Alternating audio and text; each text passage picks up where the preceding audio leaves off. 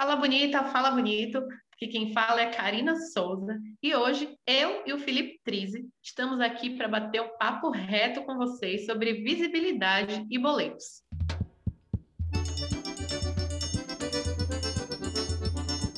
E já que nós vamos falar em boletos, eu quero começar esse papo agradecendo ao nosso bando de apoiadores que permitem que a gente disponha do nosso tempo para produzir conteúdo de qualidade para o Forró das Bonitas. E de quebra, vocês recebem aulas e conteúdos exclusivos que nós fazemos com muito carinho, como esse daqui.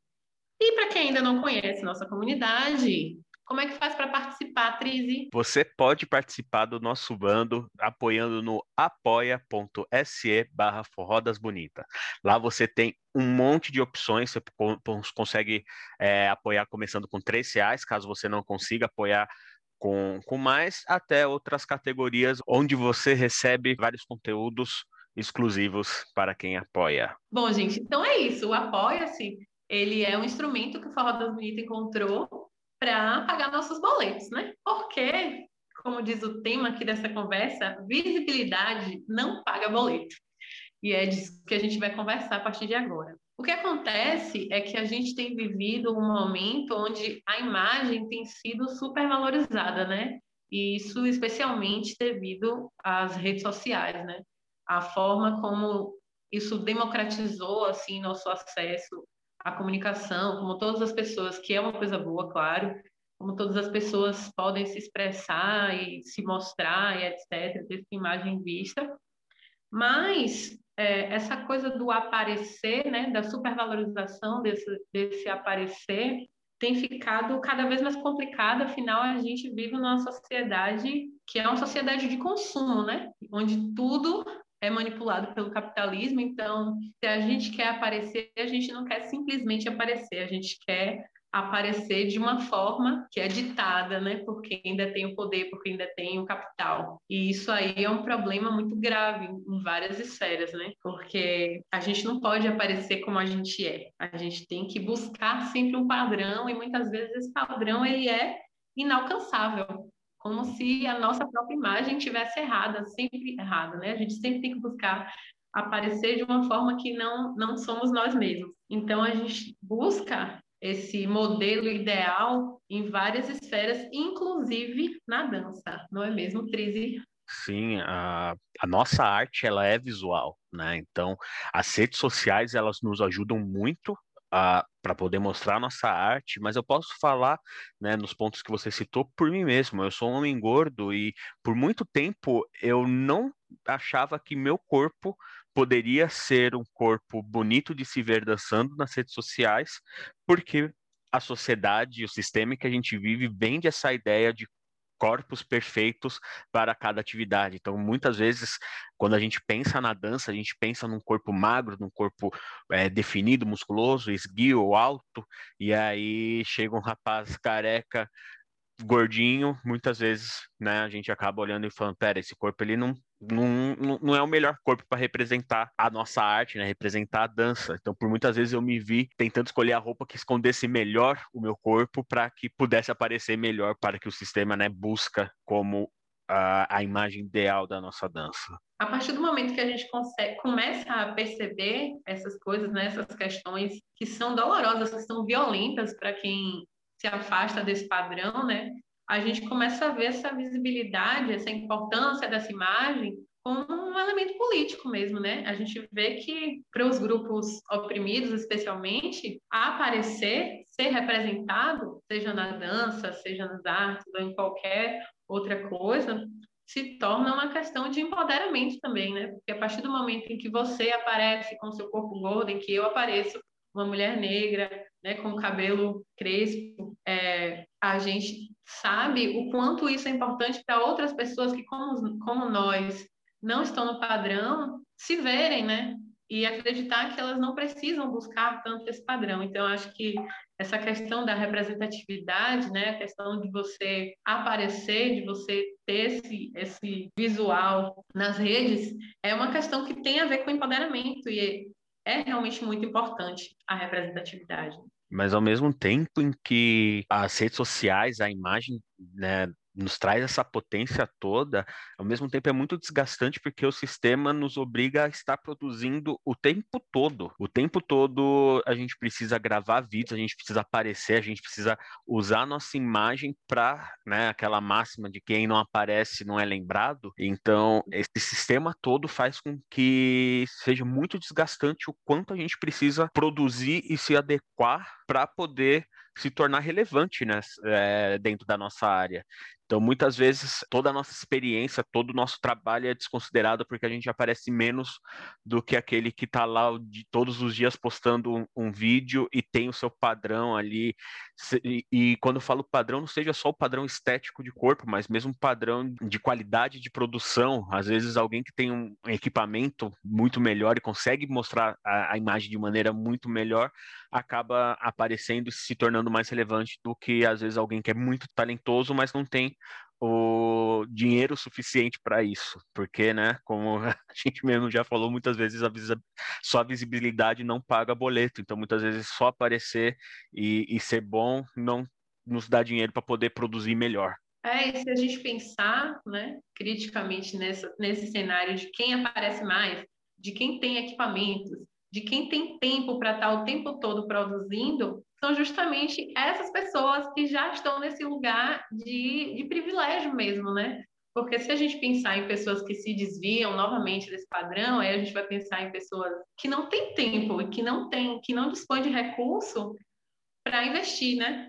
Nesse emprego, digamos assim, né? Porque é um trabalho, e muitas pessoas não veem como trabalho, mas é um trabalho que começar é muito difícil, né? E começar, para quem se desvia do padrão, é ainda mais difícil. Então, às vezes, a gente romantiza muito também, é, e era isso que o pai que queria chegar, na questão da representatividade. É importante, né? É importante a gente se ver, é importante a gente ocupar os espaços, mas de que forma a gente está ocupando esses espaços, né? Onde é que a gente está começando? É aquela velha história da corrida, né? Que Algumas pessoas começam lá na frente e a gente dá não sei quantos passos para trás para começar, porque a gente realmente não, não dispõe de tempo, de recursos, então o nosso esforço é o dobro ou o triplo para poder chegar a algum lugar. Então, até onde isso vale a pena? E assim, que espaço é esse que a gente quer conquistar também, né? Porque lutar para conquistar os, os espaços do jeito que eles estão vai deixar a gente sempre à mercê de quem está detendo o poder, né? em todas as esferas. Então, se a gente pensar na dança, a gente quer ocupar o espaço da dança do jeito que ele está posto agora, sabe? A gente quer fazer parte desse núcleo aí dos, dos famosos da dança, dos, dos detentores da fama, sabe? É essa dança que a gente quer representar, a gente precisa pensar nisso também, né? É esse espaço que a gente quer conquistar. Uhum. Ainda mais que essas pessoas, esses famosos, eles já estão inseridos ali no padrão, né? E, e hoje em dia, com, com, com uma arte como a nossa, que é tão desvalorizada, e no Brasil, não só a dança é desvalorizada, mas como grande parte das é, manifestações artísticas são super desvalorizadas, quem já está, né, como você falou, né, já está passos atrás da linha de saída da corrida, é muito mais difícil conseguir se colocar e, e nessas horas uh, sinto que acabam, né, os detentores de poder acabam se aproveitando disso como se já que você já está em desvantagem, aceita qualquer coisa que pelo menos é melhor do que nada, né? E aí fica aquela situação de uma, uma remuneração abaixo do mercado, aquela velha máxima de faz aí o trabalho que eu divulgo você nas minhas redes sociais e você vai aparecer. E então acaba tendo essa, é, acaba abrindo a oportunidade para dentro dessa, de, dessa estrutura, desse sistema que a gente vive, para que a nossa dança, o nosso trabalho que já não é tão valorizado assim, acaba sendo mais valorizada quando se falam de pessoas que estão fora daquele grupo padrão que as pessoas esperam. Então, um homem branco, magro, cis, provavelmente vai ser muito melhor remunerado do que uma mulher negra. Total. E isso porque a gente está dando um exemplo. Quantos outros exemplos não estão visíveis aí? Tem muito mais dificuldade para se inserir no mercado de trabalho porque realmente não se encaixam no padrão que se esperam. É, eu acho que quem está no poder sempre arruma um jeito de tirar vantagem, né? Então, o que acontece? A gente encontra um problema, tenta resolver esse problema. Aí, não, a gente precisa ser representado, a gente precisa estar nos lugares, a gente precisa participar, a gente precisa dar as aulas, a gente precisa, né, aparecer. E aí, quem está lá no poder fala: tá bom, pode aparecer, é isso que você quer aparecer? Pode aparecer, eu vou te dar oportunidade.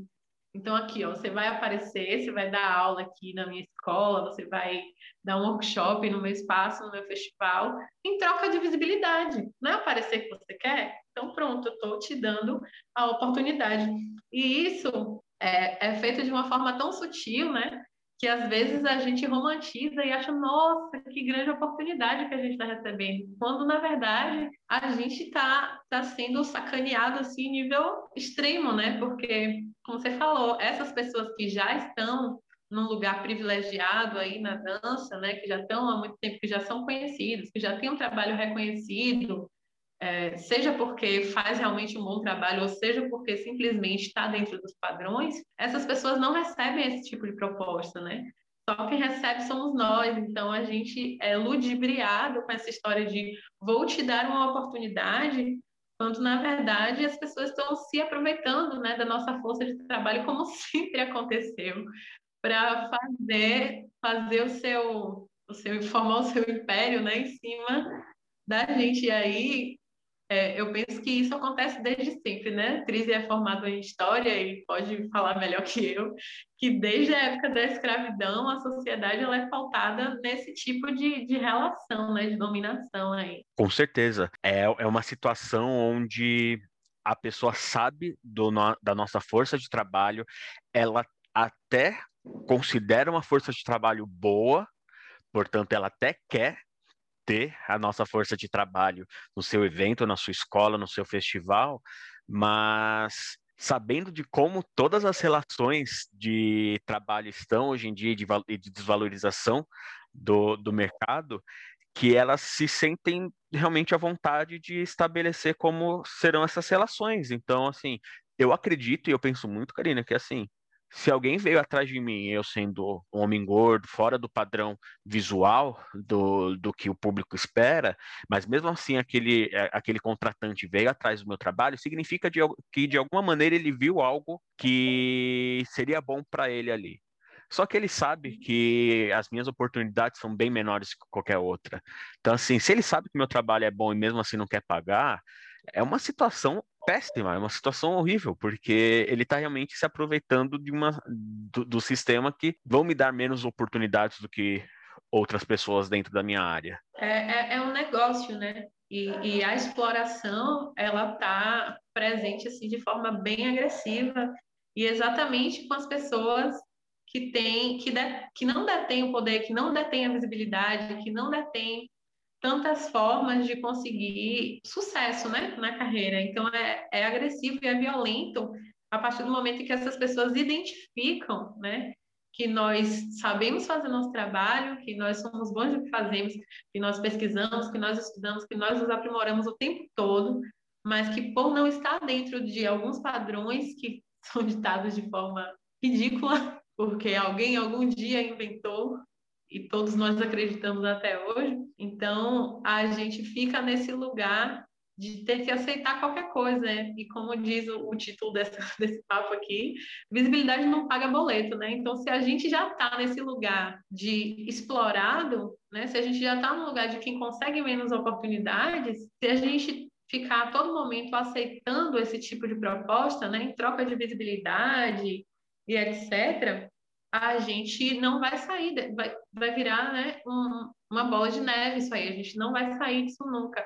Então, se a gente não começa a se organizar né, enquanto grupo, a negar esse tipo de coisa, a conversar entre nós sobre a importância da gente valorizar nosso trabalho, a gente realmente não vai deixar nunca de ser prejudicado. Uhum. E acho que essa conversa que a gente está tendo é, é, importante salientar que a gente não está aqui condenando é, situações onde você, de repente, até trabalhe de graça ou recebendo menos por ser um projeto que você acredita, que você queira ajudar, por ser uma situação que você acha que vale a pena e que não vai te atrapalhar. Acho que esse é um ponto importante, algo que não vai te fazer ficar sem pagar, por exemplo, a conta de luz no final do mês, do que o cara simplesmente né? A gente não está comparando essas situações de trabalho que vale, que de repente a gente possa realmente é, oferecer nossa força de trabalho de graça com alguém que foi lá até você, sabe que você é um profissional qualificado, que você trabalha um bom tempo no mercado e quer te oferecer a situação apenas para te ajudar a, a ser mais visível. Amigo, like não paga as minhas contas no final do mês. É que, na verdade, pessoas que querem lucrar em cima de você, né? Eu acho que a diferença está exatamente nesse ponto. De você participar de uma coisa que você acredita, como a gente, que entra no Forró das Bonitas totalmente, de forma totalmente gratuita, né, inicialmente, e que começa a produzir esse conteúdo, que começa a estudar e que começa a, a se aprimorar no assunto para poder compartilhar essas coisas. Então, a gente entra no projeto que a gente acredita que ninguém está financeiramente lucrando com isso, e é totalmente diferente de alguém que nos convida a participar de um projeto né, gratuito ou pagando nada ou quase nada para lucrar em cima da gente né, e nos oferece visibilidade é, como uma forma de, de comprar nossa participação, sabendo que a gente realmente precisa disso também. Então, eu acho que existe uma diferença que a gente precisa sempre avaliar é, onde é que nos cabe. E aí, a gente também não está julgando as pessoas que a gente sabe que, por exemplo, a gente está no período de pandemia, né, em que os profissionais da dança estão realmente passando por um, um período difícil, né? A gente não dá aulas presenciais, enfim. E, infelizmente, muitas pessoas estão sim tendo que aceitar alguns trabalhos com valores abaixo, porque precisam pagar suas contas, né? E quem somos nós para julgar isso? O que a gente está dizendo aqui é que a gente precisa abrir os olhos, né, para esses discursos bonitos, né, para essas pessoas que nos oferecem mil elogios para poder comprar nossa força de trabalho com nada ou com muito pouco. Então a gente precisa realmente repensar essas propostas que a gente aceita, porque se eu não aceito e outra pessoa vai lá e aceita, isso esse ciclo ele não vai se romper nunca, sabe? Sempre vai ter alguém para aceitar. Então, se a gente puder negar para que a gente rompa com isso, né, e converse com essas pessoas de forma que elas entendam que é um trabalho, que é uma necessidade e que a gente não pode vender nossa força de trabalho, né, por nada, é importante que a gente faça isso, né? É importante que a gente aprenda a precificar nosso trabalho. A gente tem falado sobre isso aqui no Paulo das Bonitas. É importante, né? A gente não pode vender nosso trabalho a qualquer custo, porque a gente precisa se manter com dignidade. E isso nos é negado em muitos momentos. É, você falou sobre precificar e o pessoal que está apoiando a gente no Apoia-se por 50 reais ou mais receberam uma aula sobre justamente precificação e valorização do trabalho da, como profissionais da dança. Karina falou muito bem da questão de a gente estar vivendo numa situação atípica por conta, por conta da, da pandemia, mas é uma oportunidade perfeita para a gente ensinar, né, é, educar o mercado de que precisa valorizar o profissional da dança, precisa valorizar quem trabalha com arte. Se a gente não se valoriza antes e, e mostra isso para quem vai consumir nosso trabalho, eles nunca vão valorizar e vão sempre nos oferecer as piores condições possíveis. E quem trabalha com dança e está escutando isso, com certeza está se identificando, porque com certeza já passou por isso alguma vez ou ainda passa por, por essa situação. Com certeza. Outra coisa importante da gente dizer é que é óbvio que a gente quer que o nosso trabalho chegue ao maior número de pessoas possível, né? A gente quer que as pessoas que não têm dinheiro tenham acesso às coisas que a gente produz, tenham acesso às nossas aulas, e por isso é importante que a gente busque editais, né? Que a gente busque editais públicos, que a gente busque patrocínios privados, para que a gente possa oferecer para essas pessoas o nosso trabalho, sem que a gente saia prejudicado com isso, porque, volto a dizer, é o nosso trabalho. Então, é importante que a gente valorize, né? Que a gente valorize o nosso, que a gente valorize dos coleguinhas também, porque algumas pessoas também tem mania de querer precificar o trabalho dos outros, né? Dizer o que é que tá barato, o que é que tá caro, como é que faz, enfim. Então vamos valorizar o trabalho de todo mundo, porque todo mundo só tem a ganhar, sabe? Se a gente se vê como, como rival, como concorrente, é, todo mundo perde, porque é isso que quem vai contratar a gente quer, né? Que a gente se veja como concorrente, porque como concorrente a gente vai querer sempre baixar o preço, e aí só vai ser bom para quem contrata. Para quem é contratado não vai ser bom nunca. Então, você que contrata, não desvalorize o trabalho de alguém é, comparando com outras pessoas, caso você não possa pagar. Se você não pode pagar agora porque está caro, mais para frente, quando você tiver oportunidade, vá lá e invista naquela pessoa, porque aquela pessoa está cobrando aquele valor e tem um porquê. Nós, professores de dança, profissionais da dança, bailarinos, coreógrafos, ninguém aqui nasceu com dom. Ninguém aqui teve uma revelação divina que nos fez ser os melhores professores dançarinos do mundo e, portanto, temos que doar nossa, nossa arte para o mundo. A gente estuda, a gente pesquisa, a gente faz aula. Ainda hoje, por, no, independente do tempo que a gente dança, a gente ainda está trabalhando, a gente ainda está estudando. Então, o valor que é cobrado tem um porquê. Então, se você não pode pagar agora, paga depois. Mais para frente, vai lá e contrata ele quando você tiver uma oportunidade.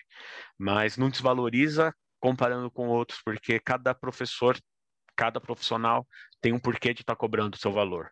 Então, se aquela, se aquela pessoa está acima do que você pode pagar, no dia que você puder, vá lá e contrate essa pessoa. Exatamente, perfeito. Então é isso, gente. A gente queria dizer que visibilidade não paga boleto, que representatividade é importante, mas não é tudo né? E que o discurso da representatividade não deve ser usado para explorar a nossa força de trabalho, certo? Isso é muita sacanagem. Uhum. A gente quer ser representado, mas a gente quer ser representado fazendo o nosso trabalho e inspirando outras pessoas a fazerem também, recebendo por isso.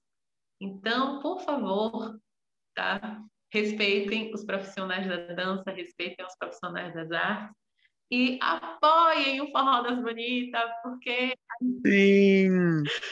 a gente é, faz isso com muito carinho, com muito amor, mas a gente também precisa pagar nossos boletos, então a gente faz um esforço bem grande para a gente fazer o material com o máximo de qualidade possível, sabe? Com muita responsabilidade para todos vocês. Então, apoiem. É bom para a gente, mas é bom para vocês também, porque a gente dá vários presentinhos. Com certeza. Então, lembrando, você pode apoiar o Forró das Bonitas no apoia.se barra Forró das Bonita. Tá? Não tem, não é bonitas, é bonita. É isso aí. Então, um beijo e até a próxima. Um beijo, até.